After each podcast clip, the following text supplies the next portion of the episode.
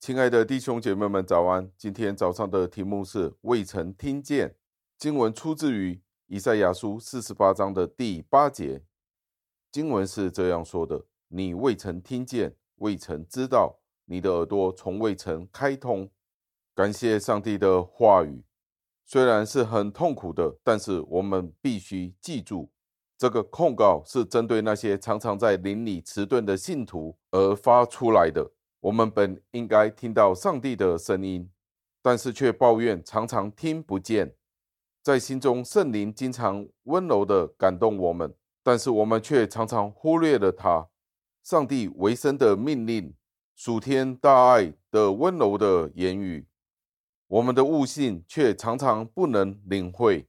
我们常常粗心大意，有许多事情我们本应该知道，本应该明白的。但我们自己的败坏却在不知不觉当中潜入我们的生命当中。甜美的情感就好像在寒霜中的花朵，渐渐的枯萎了，慢慢死亡了。只要我们不在我们的心灵之窗的前面筑起高墙，我们其实就能见到上帝的面容，上帝的笑容。但是我们却不晓得。若我们能够知道我们自己是无知的、一无所知的，并且是常常疏忽的，我们便能够知道，其实今天我们能够与上帝和好，其实都只是因为是上帝的恩典。我们的无知和疏忽，其实上帝一早就知道了。既然是如此，我们不是更应该敬畏上帝的大恩吗？然而，上帝仍然怜悯我们。虽然我们是如此的愚拙，我们的听觉、我们的灵性如此的迟钝，但是他仍然拣选了我们。所以为此，我们应当，所以我们当称颂上帝和他那至高无上的宏恩。被挂在十字架上的主，知道我们一切的不信、后退、冷酷、疏忽、漠不关心、懒于祷告。但是在以赛亚书四十三章的第三至第四节。经文是这样子记载的：上帝仍然说：“因为我是耶和华你的上帝，是以色列的圣者，你的救主。因我看你为宝为尊，又因我爱你，所以我使人代替你，使列邦人替换你的生命。”感谢上帝，让我们一起祷告。亲爱的恩主，我们感谢您。我们都是耳朵发沉。都是灵性低弱的人，许多时候我们都不愿意听您的话语。